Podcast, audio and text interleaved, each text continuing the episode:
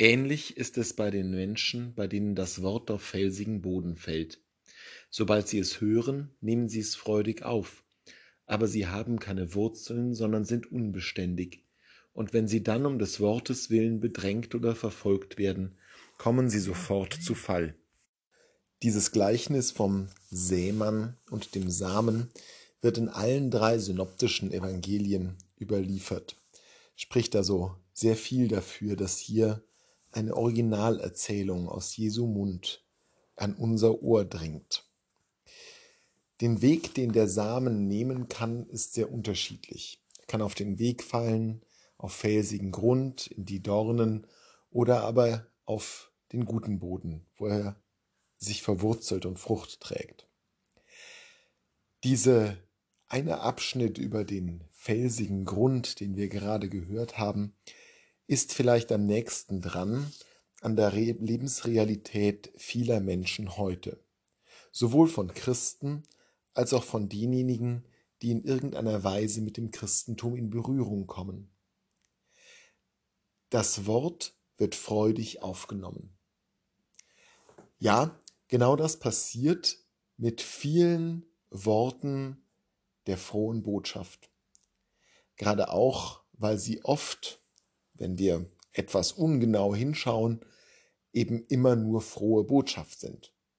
Das Wort vom guten Hirten etwa, das Wort vom Schöpfer und seiner Schöpfung, das Wort von der Befreiung aus Ägypten oder das Wort vom besiegten Tod.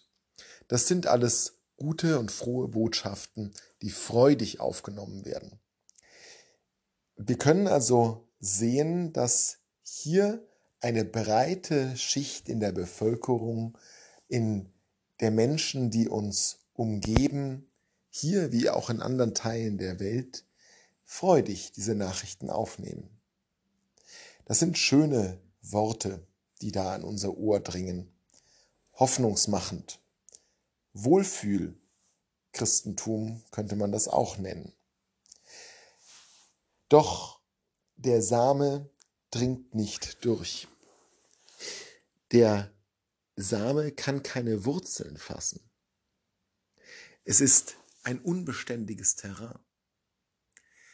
Eben deswegen, weil ganz oft die Botschaft nur oberflächlich wahrgenommen wird, weil es nur um das Gutklingende geht, weil häufig das Sperrige, das Verstörende ausgeblendet wird wie auch etwa in diesem Gleichnis, wo Jesus, bevor er den Jüngern und den Aposteln das erklärt, noch einmal sagt, dass diejenigen, die es nicht verstehen, absichtlich ausgeschlossen sind, damit sie sich nicht bekehren und ihnen nicht vergeben wird. Ja, auch das sagt Jesus hier. Und solche sperrigen Teile, die werden gar nicht wahrgenommen. Es findet keine tiefe Beschäftigung mit der Schrift statt, sondern hier werden schöne Worte genommen, um ein allgemeines Wohlgefühl zu verbreiten, um sich selbst auch in dem Zustand, in dem man sich gerade befindet, zu rechtfertigen und einzurichten. Es handelt sich dann häufig nur noch um Dekorationsobjekte. Wer aber die Schrift wirklich verstehen will, wer im Wort Gottes Gott selbst begegnen will, der muss es ermöglichen, dass dieses Wort Wurzeln fasst, dass es den Boden aufbricht, so wie eben der Same den Boden zerklüftet und aufbricht, sich hineinfrisst in den Boden, dem Boden auch etwas entzieht. Genau so muss das Wort bei uns wirken. Es muss in uns arbeiten, uns auseinanderreißen bisweilen. Es muss vordringen in unsere verhärteten Herzen. Das ist ein schmerzlicher Prozess, einer, wo man manchen Dingen begegnet, denen man gar nicht begegnen will, etwa das vorhin gehörte Zitat, wo man sich auseinandersetzen muss, wo man niemals fertig ist, denn auch die Wurzel wächst und wächst in verschiedenste Richtungen. Das ist also eine relativ mühselige Angelegenheit. Und die scheuen doch viele.